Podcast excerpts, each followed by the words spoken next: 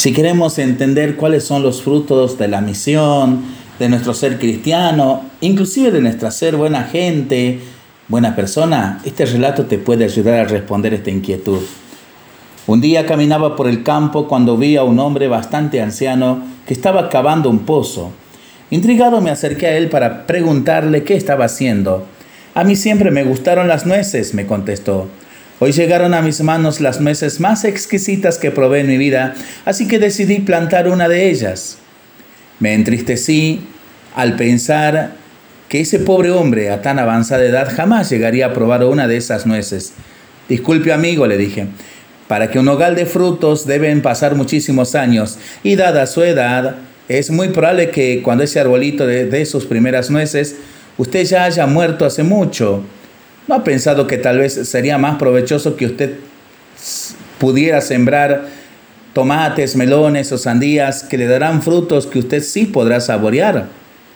El hombre me miró un instante en silencio, durante el cual no supe si sentirme muy sagaz por mi observación o muy estúpido. Tras unos segundos que me parecieron horas, finalmente me contestó, Toda mi vida me deleité saboreando nueces cosechadas de árboles cuyos sembradores probablemente jamás llegaron a probar. Cuando de nueces se trata, no le corresponde a quien siembra el ver los frutos. Por eso, como yo pude comer nueces gracias a personas generosas que pensaron en mí al plantarlas, yo también planto hoy mi nogal sin preocuparme de si veré o no sus frutos. Sé que estas nueces no serán para mí, pero tal vez tus hijos o mis nietos las saborearán algún día. Y entonces me sentí muy pequeñito y egoísta por pensar solo en mí. Desde ese día me dediqué a plantar nogales. Así es la labor del misionero.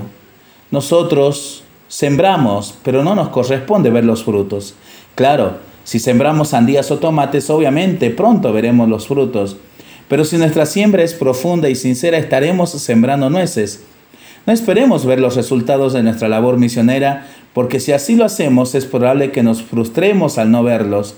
Si nuestro accionar es verdadero y es fundado en Cristo, quedará dentro de los corazones de la gente, y cuando Dios quiera lo hará brotar y convertirse en frutos abundantes. No hay que desanimarse si en algún momento parece que es inútil lo que estamos haciendo porque parece que a alguien no nos escucha o no le importa lo que hacemos o no acuden a las celebraciones la cantidad de gente que esperaríamos. Que sea suficiente el saber que estamos dando lo mejor de nosotros, haciendo nuestro mejor esfuerzo. No nos corresponde a nosotros ver los frutos de la misión. Nosotros tan solo sembramos.